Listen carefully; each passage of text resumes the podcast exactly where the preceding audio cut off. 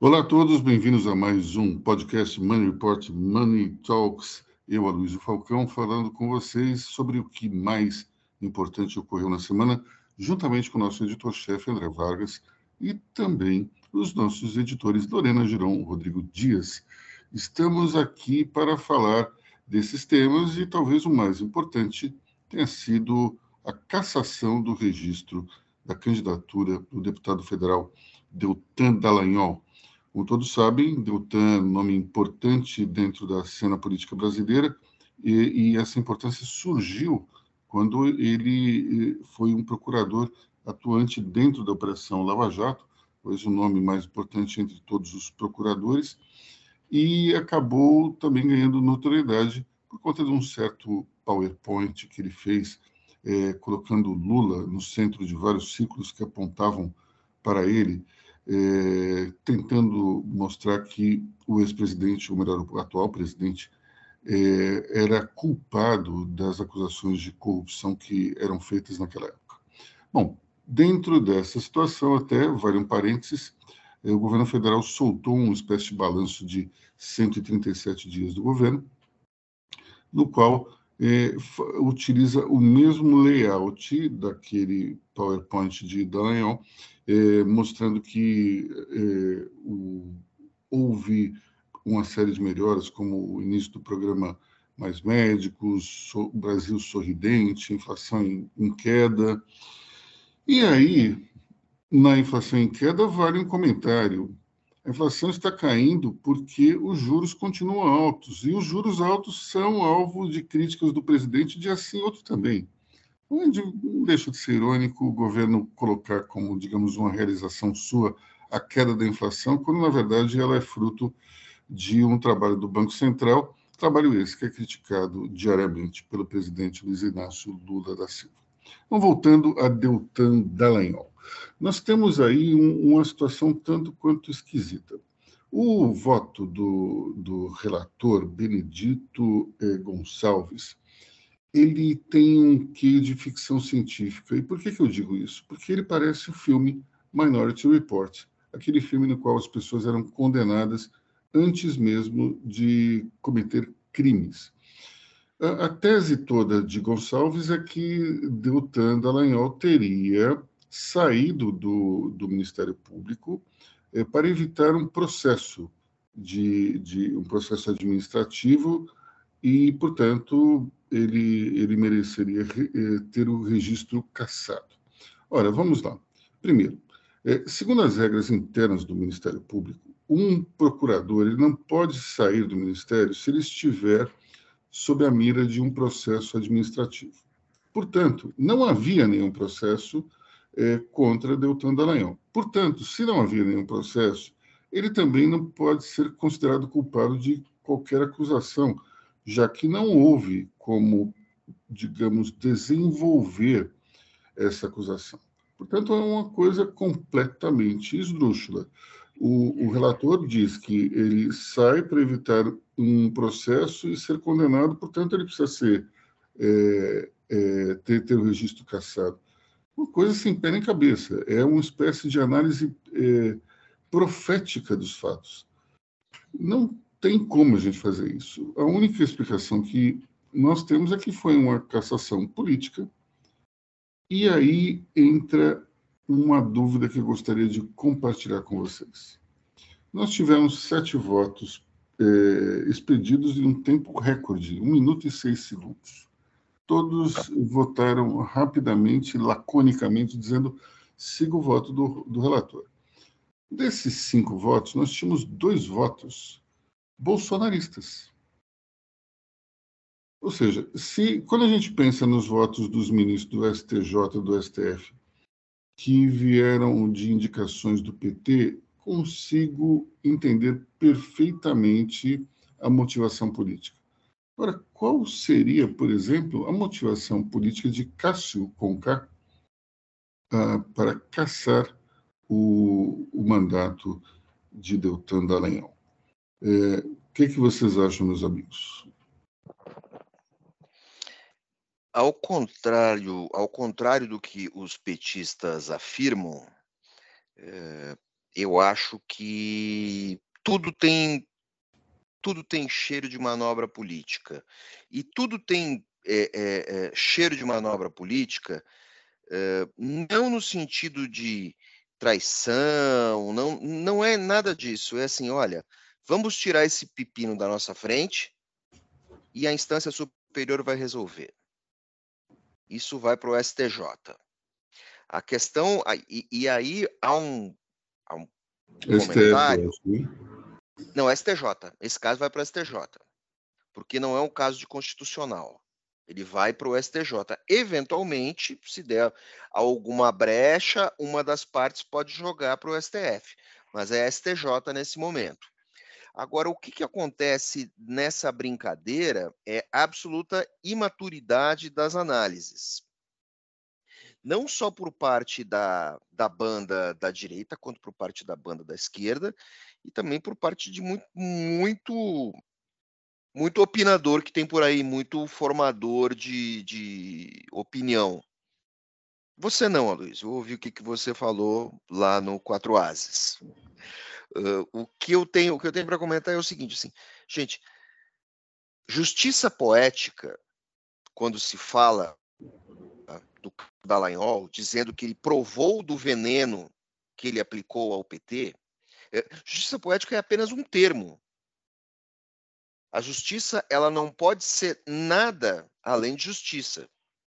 Se ela for qualquer outra coisa, ela for justiça poética, justiça culinária, justiça, não vai ser justiça. Certo? Então, o que acontece? Quem não gosta do Dallagnol, quem desaprova o Dallagnol, eu estou nessa conta, também há quem desaprove Dallagnol, mas assim, você não pode usar isso como argumento. Ah, ele, ele, ele foi vítima do mesmo tipo de injustiça que ele cometeu uh, uh, processualmente com o Lula. Não, ele não foi vítima da mesma, ele foi vítima do mesmo tipo de erro e provavelmente ele vai conseguir reverter.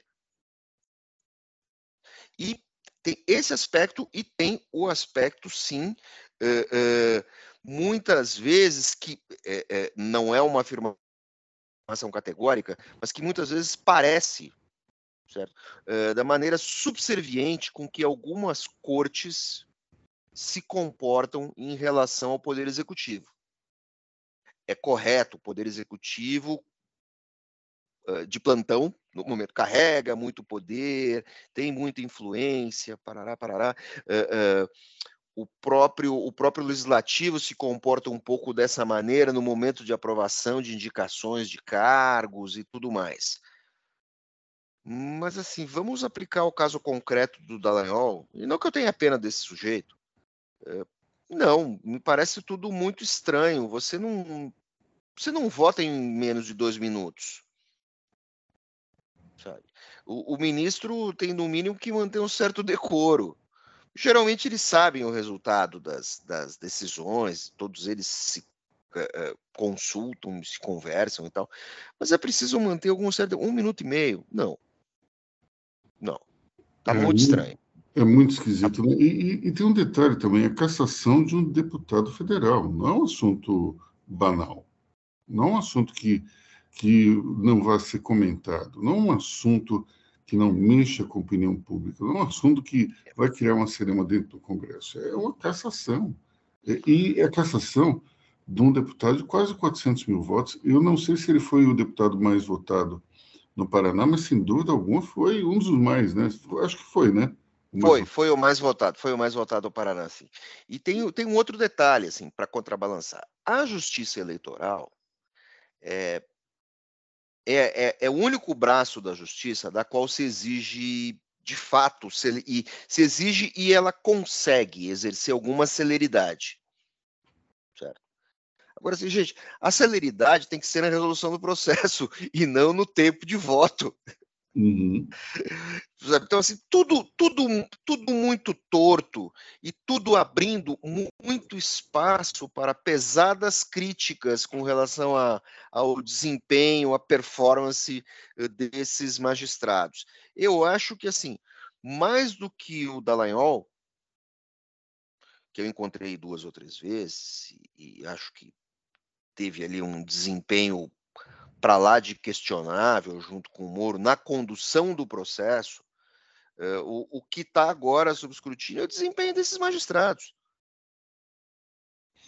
É, perde a justiça, perde a justiça, Luiz. É isso que eu tenho para comentar. Eu acho, André, que mais do que do que se discutir, talvez esse esse aspecto aí da, da atitude do juiz, talvez tenha um outro ponto que seja o, a percepção que existe hoje da sociedade de uma certa de um certo autoritarismo por parte do, dos membros do judiciário. Quando você olha para as altas cortes, é, você tem interpretações um tanto quanto criativas da, da lei ou da Constituição. E existe o espírito de corpo que protege aqueles que fazem essa interpretação criativa. Esse é um caso típico. O, o ministro, o ministro, o juiz eh, Benedito Gonçalves, ele criou uma, uma narrativa absolutamente ficcional e todos foram atrás. É, pela, pela, pelo recorde de 100 metros é, rasos que eles fizeram aí, desse minuto e seis segundos, para mim está muito claro que eles combinaram o jogo antes. Ninguém faz uma votação tão rápida assim, sem ter feito algum tipo de, de pré-arranjo. Para mim está muito claro, foi uma coisa combinada. Agora, é, esse tipo de combinação é muito ruim para a justiça brasileira e acho que essa, essa, esse, esse tipo de atitude começa a delinear uma, um, uma atuação que, assim, não se meta conosco.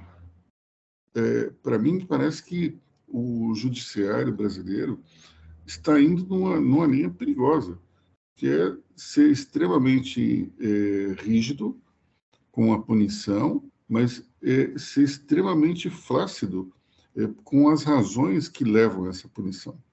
É, do ponto de vista técnico, duvido que esse relator, é, esse voto do relator, pare de pé em qualquer estagiário de direito. É um negócio tanto quanto esquisito.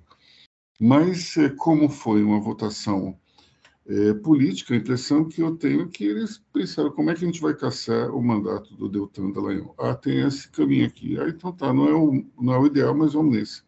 É um... É, Aloysio, de novo, voltando, ficou para o STJ. Ah, eu, repare, repare o seguinte, né? Você tem, eh, você falou em autoritarismo, eu falei em subserviência. Eh, eu acho que a gente pode usar o termo também, digamos assim, uma certa preguiça, né? Porque olha a irresponsabilidade do cara, dos caras. Né? Todo mundo tira da frente o pepino, né? e aí vai sobrar para a Corte Superior destrinchar esse pepino. Além de tudo, vão ter que, digamos assim, deschavar esse, esse, essa história toda e ainda falando em corporativismo, certamente vão ter que fazer isso de uma maneira que não prove por A e mais B que o pessoal do TSE foi extremamente, sim, extremamente, não, supostamente venal, supostamente voto combinado. De novo, irresponsabilidade, subserviência, autoritarismo, todas essas, todas essas é, suspeitas ficam fortes com relação a esse caso. Enquanto isso, quem não gosta do Dallagnol está dizendo que foi justiça poética. Gente, a sociedade inteira perde com isso. Eu, eu acho que seria interessante ler um trecho aqui do, do editorial da Folha de São Paulo de hoje, que, como todos, muitos dizem que a Folha é alinhada com, com o PT e tal, com o governo, acho que vale a pena a gente, a gente ler esse trecho, embora a minha opinião pessoal é que a Folha, embora tenha uma orientação mais de esquerda, ela não necessariamente é alinhada é, com o PT e o governo. Mas é, o título é TSE no Metaverso. Cassação de Deltan Dallagnol extrapola texto da lei da ficha limpa e abre um precedente perigoso. É, e aqui tem um, um, um trecho que eu acho que é importante. Não cabe ao judiciário criar tantos pretextos para, sob a dupla eh, pena do paternalismo e do arbítrio, caçar direitos políticos dos cidadãos, no caso de um eleito com a maior votação do seu estado para a Câmara dos Deputados. Então, quando até a Folha discorda, é porque a gente tem ali um, até a esquerda começa a enxergar que está havendo um certo abuso. Então, embora a reação é, mais comum tenha sido essa que o André falou, as pessoas é, exaltarem a justiça poética, é um precedente perigosíssimo. É, e acredito que tudo isso, curiosamente, começou com a própria Lava Jato. A Lava Jato ela criou uma espécie de protagonismo, uma situação de espetacularização da justiça, na qual as pessoas começaram a, a ou melhor, as pessoas do, do judiciário começaram a entrar num palco que não deveriam entrar. E isso levou a uma série de decisões erradas, perseguições eh, que não tinham nada a ver, e a gente continua vendo isso, curiosamente, é, entrando no terreno dessa justiça poética, o feitiço virou contra o feiticeiro. Os dois principais nomes é, da Lava Jato hoje estão na mira, é, um já abatido e outro a bater da justiça eleitoral.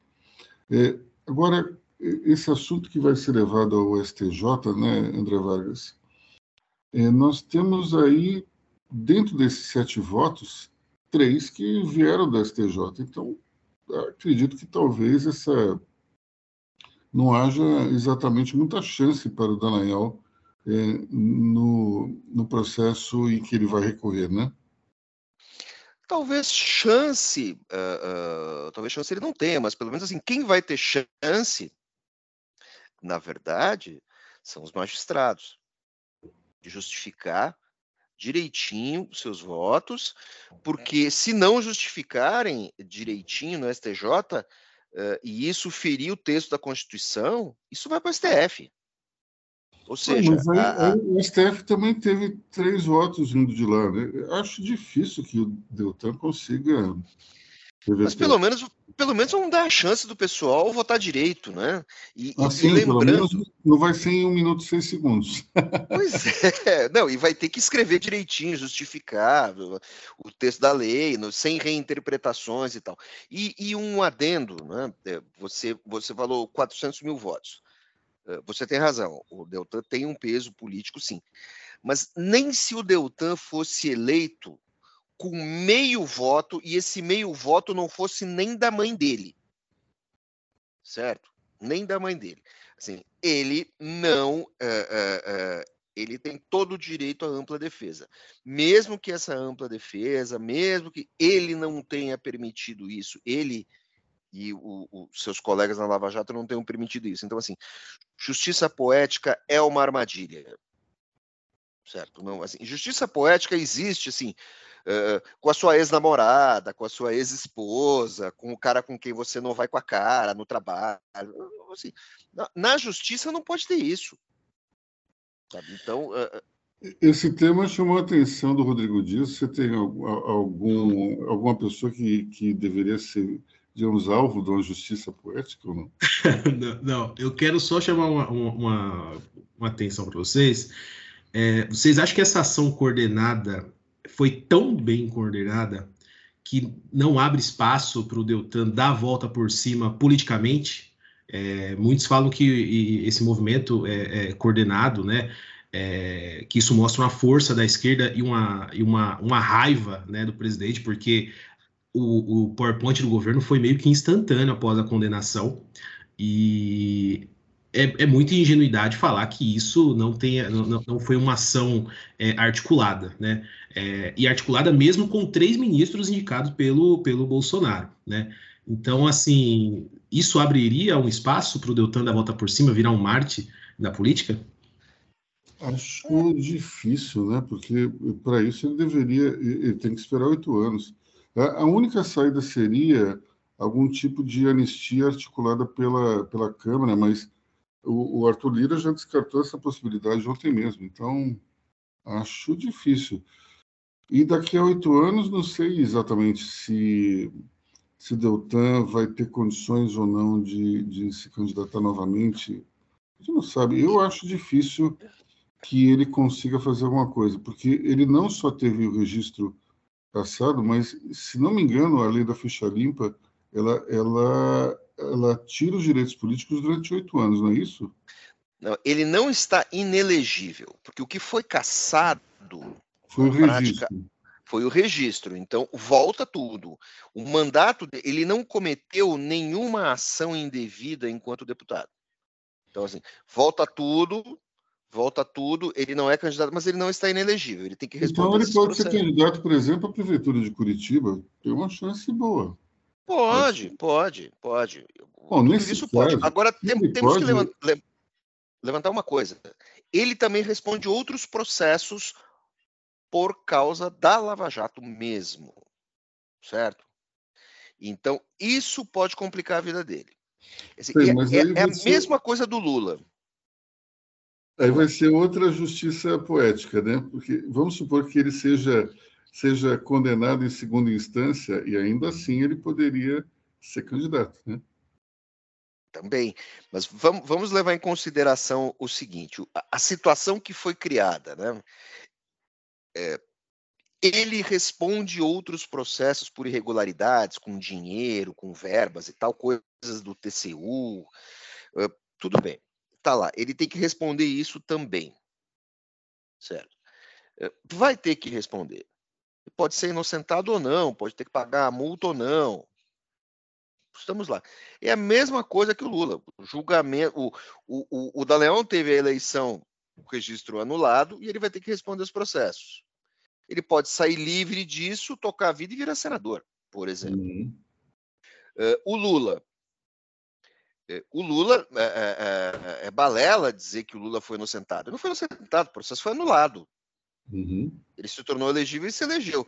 Volta e meia, depois ele cumpre o mandato dele, tal, tá lá, numa boa, e ele vai ter que responder aqueles processos. E eventualmente ele pode ser condenado por alguma coisa lá no meio. Certo? E aí o que, que vai acontecer? Ele vai ficar inelegível de novo, não vai pegar cadeia, porque já pegou, né? 500 dias, dificilmente uma, uma, uma, uma pena contra ele seria muito maior do que isso. Não, ele não seria alvo de penas tão draconianas, certo? E pronto, vamos que vamos. Então, é, é, justiça poética tem vários, várias camadas de ironia aí, né? Então, o, tudo muito precipitado e ruim. Só, hum? só, só para fechar da minha parte, é, é extremamente preocupante esse poder gigantesco do judiciário, né? É, quando a gente vê tem, tem uma visão desse tipo, é, não tem é, hoje o Congresso, o Congresso o próprio Arthur Lira, ele sinalizou ontem que é, ele não vai se ele não vai se contrapor. Então assim, hoje parece que o, o, o, o voto, o poder do voto, ele é insignificante para quem tem, para quem exerce a magistratura. É, é ah, extremamente preocupante. Rodrigo, uma questão assim, de fato, o judiciário tem muito poder, porque o judiciário de fato manda prender e manda soltar. Certo? O judiciário está aí para isso. Certo? Você tem um processo julgado, uh, condena, uh, inocenta. Manda prender, manda soltar. Tem, só que assim, tem fase recursal disso, vamos lá e tal. Uh, a questão não é assim, o imenso poder. Não, tem imenso poder mesmo. E tem que ter. A questão é assim, qual a responsabilidade do cara para com o seu voto, para com a sua decisão? Eu não gosto muito do termo, assim, parece que é uma fulanização, né? Não gosto muito desse termo fulanização, acho que se adapta a tudo, mas é imenso poder não adianta, o judiciário tem que ter. É, poder, é, poder... A questão, André, é assim, no olhar do, do, do afegão médio, né? É, o que, que ele vê? Ele vê um presidente que pregava a paz, o amor, e, a, e, e eleito, e começou a falar que quer ferrar fulano, ferrar ciclano, que não é rancoroso, é, o Brasília parou para o julgamento do Deltan, o julgamento de, de um minuto. Brasília parou todos. É, você ia lá no, no Coco Bambu, tinha um, as TVs estavam ligadas no, na, na, na, TV Justiça. E assim, é, é, isso no olhar do, do, da população, o governo ele está totalmente empenhado em, em vingança, né? É, com, e, e com uma ação coordenada com o judiciário, né? É, o mérito, isso aí tem as outras instâncias que vão que vão, vão, vão tomar providência. Agora, a intenção do governo é clara. Exceção do governo, não, exceção do Lula. Só, só, um comentário aqui. Todo esse poder aí do, do judiciário, especialmente do Supremo, se, se constrói a partir da Constituição de, de 88. Quando você vê o texto eh, da carta, claramente o, o, STF foi colocado como uma espécie de palavra decisor da palavra final sobre qualquer assunto no país. Então, esse poder não emana do nada. Ele foi, digamos, um poder é, concedido pelo, pelos representantes do povo. Não é exatamente aquela coisa do tipo, olha, eles não tiveram voto, estão legislando sobre tudo. Não, vamos lá. Primeiro, esse poder foi concedido por uma Assembleia Geral Constituinte. E, de outro lado, eles são indicados por, pelo presidente da República, que é o, o, depositário fiel dos votos da maioria da população brasileira. Então, a gente tem que, tem que entender direito de onde vem todo esse poder. É, acredito que naquele momento, em 88, ninguém estava acreditando, ninguém acreditaria que o, o judiciário chegasse é, ao ano de 2023 com todo esse poder, ou então exercendo um protagonismo como exerce. Vamos imaginar, vamos lembrar o que era o STF em 88. As pessoas não sabiam o nome dos juízes. Ninguém tinha noção de quem eram aquelas pessoas. Eram eram magistrados que ficavam é, ali intocados no seu, no, nos seus gabinetes, faziam a reunião plenária, não tinha televisão, não tinha TV Justiça. Então, esse tipo de situação era completamente diferente da, da atual. Hoje, com todo, todo esse aparato de mídia e de redes sociais, esses caras se tornaram as pessoas mais importantes da República em termos de poder mas eh, não dá para a gente dizer que é um poder ilegítimo. Ele tem a razão de ser. Tem um detalhe, né? Eh, conversando com jornalistas de outros países, é, todos ficam surpresos é, que, o, o, o, como o Rodrigo disse, o afegão médio brasileiro, o afegão médio brasileiro uh, escala, escala o STF como se escalasse a seleção brasileira. Todo mundo sabe quem é quem. É, o e ainda único por cima país... são 11, né? Ainda por cima são 11. Exatamente. é, e ainda por cima, qual, qual o único país em que a população mais ou menos sabe quem é, quem são alguns dos das grandes estrelas da Suprema Corte? Só nos Estados Unidos. No Reino Unido, na França, no Canadá, esses caras são invisíveis sabe? São invisíveis, você não sabe. Ah, se aparece um ou outro e tal, assim, ninguém dá entrevista, ninguém fala nada. Assim, as decisões elas são abertas, mas não há não há esse interesse todo, até porque em muitos desses países o direito é consuetudinário. Então, é, é, talvez seja até mais fácil lidar inicialmente com essas coisas. Mas, de fato, é, o, o, judiciário cria armadilhas para a sociedade brasileira e cria armadilhas para os deputados. Vamos tocar para frente? Vamos falar de outras cositas mais curiosas? Já que a gente está falando de, de judiciário, falar da condenação do, do ex-presidente Fernando Collor, que, é, embora não tenha, não seja ainda oficial, o, o julgamento vai ser finalizado semana que vem, mas já tem a maioria para que ele seja é, responsabilidade por, responsabilizado por crimes de corrupção. É, chama atenção a dosimetria imaginada pelo ministro Edson Fachin, de 33 anos e 10 meses de cadeia. É, não está meio exagerada essa pena, não? O que, é que vocês acham? A dosimetria de 33 anos, ela não, ela não se cumpre. Em primeiro lugar, porque você só pode ficar 30. E depois você tem os, reaju o, o, os, os ajustes para menos. Né? O, o, magistrado que vai dar a dosimetria, antigamente, até há pouco tempo atrás, o magistrado de qualquer eh, instância que fosse dar a dosimetria, ele, alivia, ele mesmo aliviava para o condenado. Ah, o cara tem mais de 70, reduz aqui, reduz ali e tal. Hoje a tendência é o seguinte: dosimetria, dosimetria assim, o crime e a condenação. Chuta para o gol. Aí a defesa vai tentar reduzir, reduzir, reduzir, reduzir, sei lá, vamos, vamos dizer que o Collor vai pegar 12 anos. Aí você tem que levar em conta o histórico do sujeito, uh, a idade dele tudo mais, barará, barará, vai, vai ficar ali um ano na cadeia, depois vai para vai para semiaberto e tudo mais. Quer dizer, vai, vai acontecer o mesmo que aconteceu com o Maluf, então. É por aí. Talvez menos porque o, o Collor é mais jovem, tem que levar em consideração isso. É, o Collor tem mas tem o principal. 33 anos, né? E 73 muito mais bem apessoado do que o Malu. 73, vamos lembrar disso. E com harmonização um em dia. Exatamente, mais cabelo e tal. Bom, é, só que tem um, um, um, detalhe que a gente está ignorando, assim, né?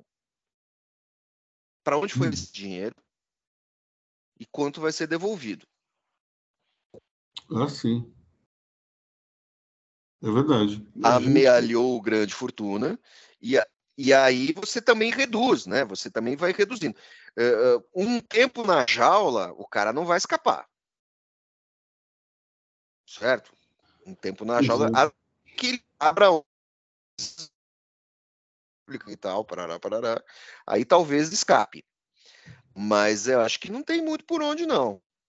Eu, particularmente, fico muito chateado de, de quando eu enxergo é, um, um ex-presidente que é, é comprovadamente é, pego com a boca na botija num processo de corrupção. Porque até então, é, vamos lá, no processo do Lula, você tinha o, o próprio PowerPoint do Dallagnol mostrava que você tinha uma série de, de evidências e conjecturas, mas não tinha um Fiat Elba, para usar uma expressão ligada ao Fernando Collor de Mello. Né? No caso da, do, no caso da, da Petrobras com, com o Collor, você tem não só as delações premiadas, como você tem evidências que foram colhidas dentro da própria residência dos acusados e também é, é, pertencentes a, ao ex-senador, ex-presidente. É uma coisa realmente complicada. Nós não temos aí. É, é muito difícil a defesa vir com a tese de que ele não é culpado. Então, é lamentável que nós tenhamos um ex-presidente é, atrás das grades. E o pior é o seguinte: ele perdeu o mandato por conta de acusações de corrupção. É, e depois ele, se, ele dá uma volta por cima, se torna senador, e daí ele consegue influência dentro da Petrobras, é, indica uma diretoria na qual ele, ele, ele tem um poder enorme e ele volta a se corromper. É uma coisa inacreditável. Dá para ver que o raio cai duas vezes no mesmo lugar, as pessoas não aprendem mesmo é, o, o que deveriam aprender. Falando em Petrobras, nós tivemos essa semana uma, uma mudança importantíssima para a empresa, que é uh, um novo sistema de formação de preços dos combustíveis aqui no Brasil. É, como todo mundo sabe, é, antes no governo Temer, o sistema era de paridade total aos preços internacionais, o que gerava uma certa confusão em termos é, dos índices inflacionários, e a gente tinha uma, uma possibilidade enorme de retroalimentação da inflação. Só fazer um, um comentário aqui, André Vargas, não dá para ler o que você escreveu, porque você está numa, numa caixinha pequena aqui, pelo que eu estou vendo. Deixa eu ver se eu consigo. Ele disse que o. Só, só lembrando que.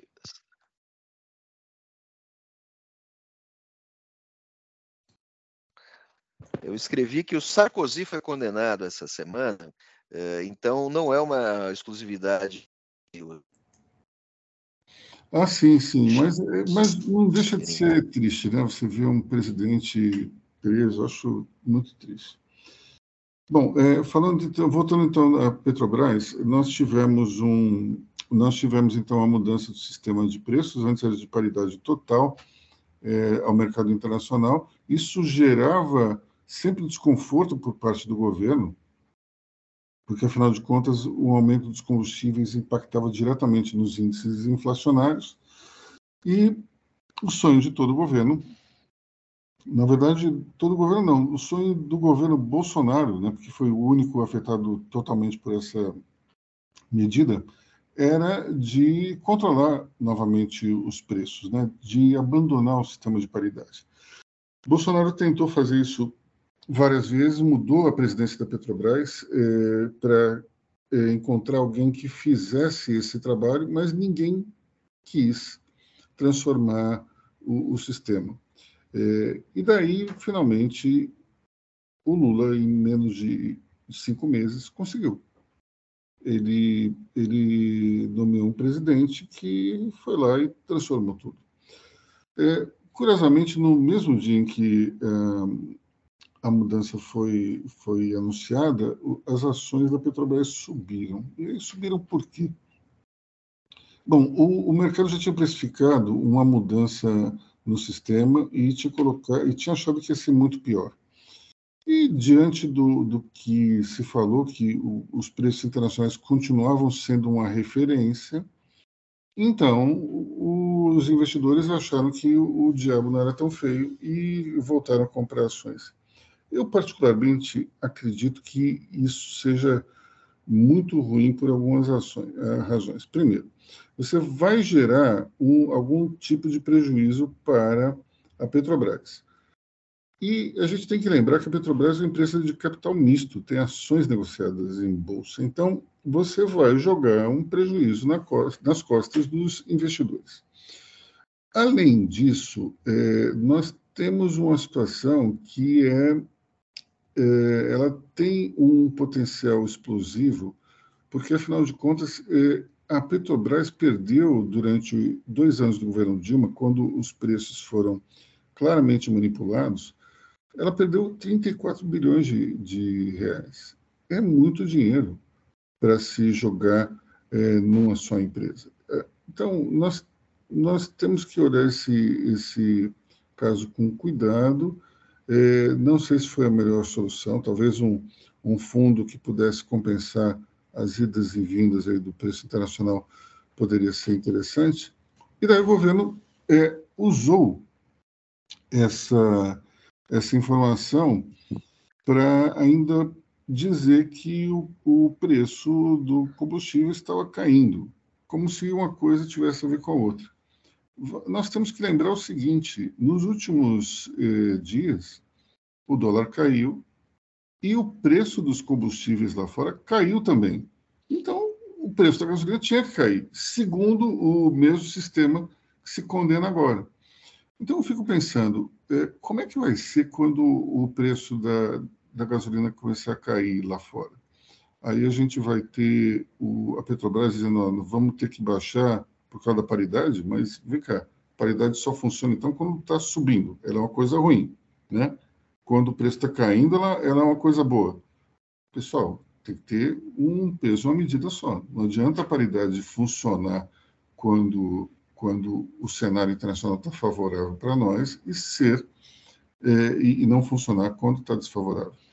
Um outro detalhe que eu acho que é importante é que o, um, o que motiva muito esse discurso do Lula de, de tentar controlar os preços é o fato de que é, o presidente afirma que o Brasil é autossuficiente em petróleo. E quando nós pensamos na quantidade de petróleo que de fato é extraída do subsolo e a quantidade de petróleo que é consumida internamente, nós, nós temos uma produção maior do que a do consumo. Só que tem um detalhe: nós não temos refinarias suficientes para é, produzir gasolina, óleo diesel, outros derivados. Como é que a gente vai fazer então? A gente faz através das poucas refinarias que a gente tem e importando combustível. Então vamos lá. Vamos, vamos imaginar que o governo comece a segurar o preço numa eventual alta do mercado internacional. O que pode acontecer? Vamos supor, então, que o preço lá fora seja de 100 e aqui seja de 90.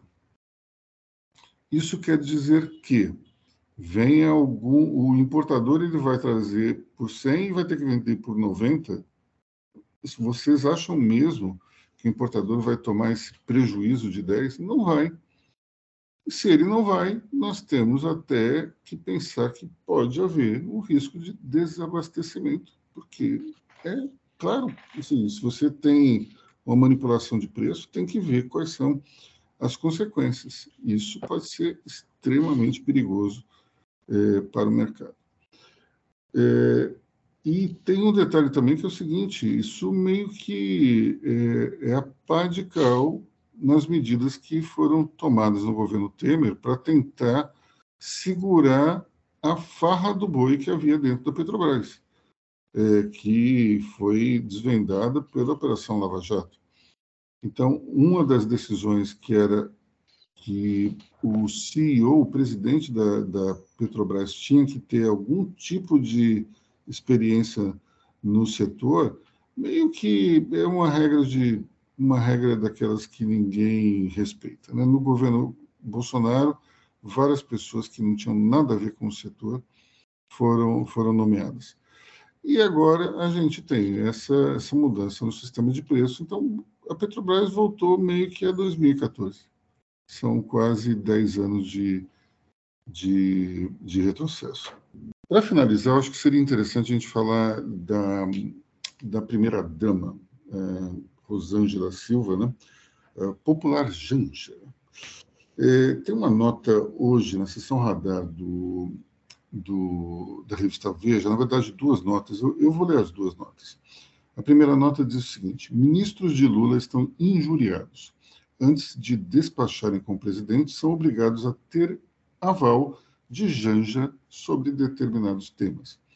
É, abre aspas, é a primeira-ministra fecha aspas, diz o interlocutor do Palácio. Segunda nota é, nessa linha, primeira-ministra, Janja vetou tantas ideias de um ministro que ele chegou a dizer que deixaria o cargo.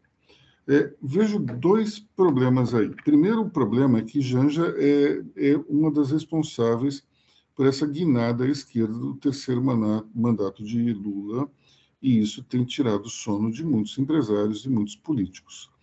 Afinal de contas, é, o, o governo ele, é, que se esperava ser uma frente ampla, ele está sendo eminentemente de esquerda e, ao mesmo tempo, é, tem um discurso muito rancoroso que torna um ambiente de negócios um tanto quanto complicado. Bom, além disso, nós temos que pensar no seguinte: vamos retroceder um pouco no tempo. Candidatura de Hillary Clinton à presidência dos Estados Unidos contra Donald Trump. Lá pelas tantas, é, algum, teve um debate, e nesse debate um dos jornalistas perguntou: mas afinal de contas, qual é a sua experiência é, do ponto de vista de um mandato executivo? E ela falou que tinha uma experiência enorme, que afinal de contas ela acompanhava todas as grandes decisões e ela tinha tido, é, é, ela tinha sido autora de várias é, atitudes do governo Clinton quando era primeira-dama. E o que se observou logo depois foi um editorial, eh, se não me engano, do New York Times, que é um jornal que tradicionalmente apoia os democratas, dizendo que Hillary Clinton não tinha sido eleita para palpitar no governo. E eu gostaria de usar o mesmo argumento. Por melhor que seja é, a formação da primeira-dama Rosângela, ela não foi eleita para isso. O presidente, evidentemente, pode escolher quem ele quiser para ser seu ministro, seu assessor, seu auxiliar, mas existe o princípio da impessoalidade dentro dos cargos do governo. é um tanto quanto complicado você fazer um filtro através da sua esposa. Então, é, fica aqui um comentário é, de que isso pode dar muito errado, porque afinal de contas, é, é se você tem um poder enorme acumulado em cima da primeira dama, eu sinceramente nunca vi isso. E, e vamos supor que fosse um, um primeiro cavalheiro, teria o mesmo problema. Eu não, não, estou preocupado com o fato de ser mulher ou não. Se a, a presidência fosse ocupada por uma mulher e o marido dessa, dessa presidente fosse encarregado de fazer um filtro das ideias do ministro, eu também estaria criticando do mesmo jeito. Não é questão de ser mulher ou homem, o que quer que seja, é que é muito estranho você ter o cônjuge é, decidindo os, os destinos da nação, porque é um filtro importantíssimo. Se ela não gostar de uma ideia do ministro, essa ideia não vai para frente? Diga, Rodrigo. Aloysio, um mei... lembrando que há um mês atrás, no na metade das discussões das tributações das empresas chinesas aqui no Brasil, a Janja foi, foi, foi principal motivo aí de, das atribuições do governo, porque ela fez um, através de um comentário no Twitter, a uma página, a um, a um perfil de, de, de notícias e fofocas do Twitter, ela ela adianta, ela falou algumas, explicou algumas coisas, algumas medidas que o Ministério do Fernando Haddad iria dar uma, uma coletiva no dia seguinte, é, passando até por cima, ou seja, ela tem informações privilegiadas dentro do governo.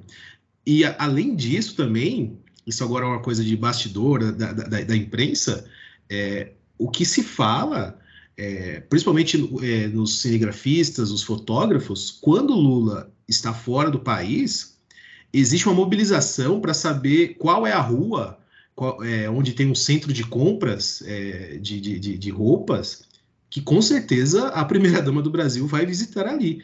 É, então, assim, é uma. É uma é um, é um protagonismo um tanto quanto diferente, né?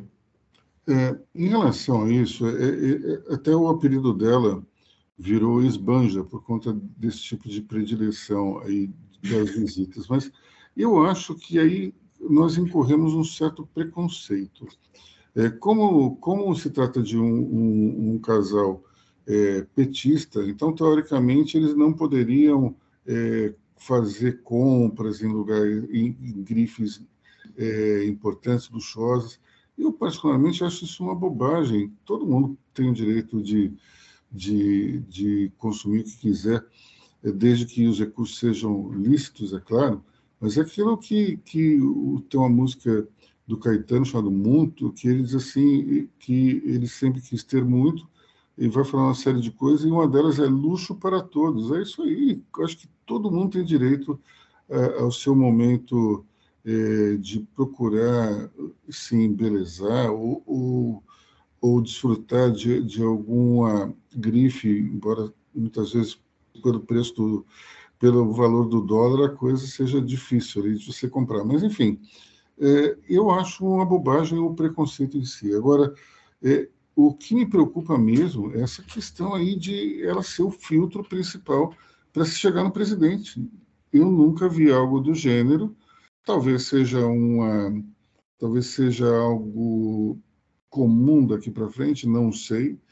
Só que me preocupa isso, ela não foi eleita. As pessoas que votaram no Lula não pensaram nisso, do tipo, ah, eu vou votar no Lula porque a Janja vai fazer um filtro das ideias do governo antes de chegar nele. Não concordo com isso. Acho que se tem um ministério, os ministros têm que ser ouvidos diretamente. Se tem que ser feito algum filtro, se faça através da Casa Civil. O, o ministro-chefe da Casa Civil é o, é o caminho é, natural. Ele é uma espécie de, de comandante adjunto dos ministros. Agora a gente está vendo que o ministro da Casa Civil não manda nada. Quem manda é a primeira-dama. Isso é preocupante. E, de novo, não é porque é a primeira-dama. Se fosse primeiro cavaleiro, teria a mesmíssima observação. É, a gente vai ter uma prova de fogo agora. O Lula está em viagem internacional e muito provavelmente ele já tem essa recomendação dos médicos em fazer uma pausa para uma cirurgia que eu acho que é parecer semelhante à sua, que ele tem um desgaste é, na cabeça do fêmur, é, quadril, e não vai ter jeito, parece que ele vai ter que, que, que, operar mesmo, né? E assim, o tempo de recuperação vai ser uma prova de fogo para saber se como é que vai ser os trâmites, se vai ser via Casa Civil ou, ou Janja, né? Cenas dos próximos capítulos, como se diria nos anos 70 e 80 na televisão, é, esse tipo de resposta a gente ainda não tem, mas teremos em breve. então é isso aí, pessoal. Chegamos ao final do nosso podcast. Nós nos despedimos aí de vocês. É, eu fiquei um tempo fora porque nós tivemos um, uma, uma agenda muito pesada lá em Nova York durante o prêmio Person of the Year 2023. Nós fizemos sete eventos em quatro dias, então tem todo o trabalho de pré-produção e depois o trabalho da, da, execução em si. Então, infelizmente, estive fora aí esses, esse tempo, mas, como diria Roberto Carlos, eu voltei agora para ficar. Bom fim de semana e até a próxima. Um ótimo fim de semana a todos e até o nosso próximo podcast.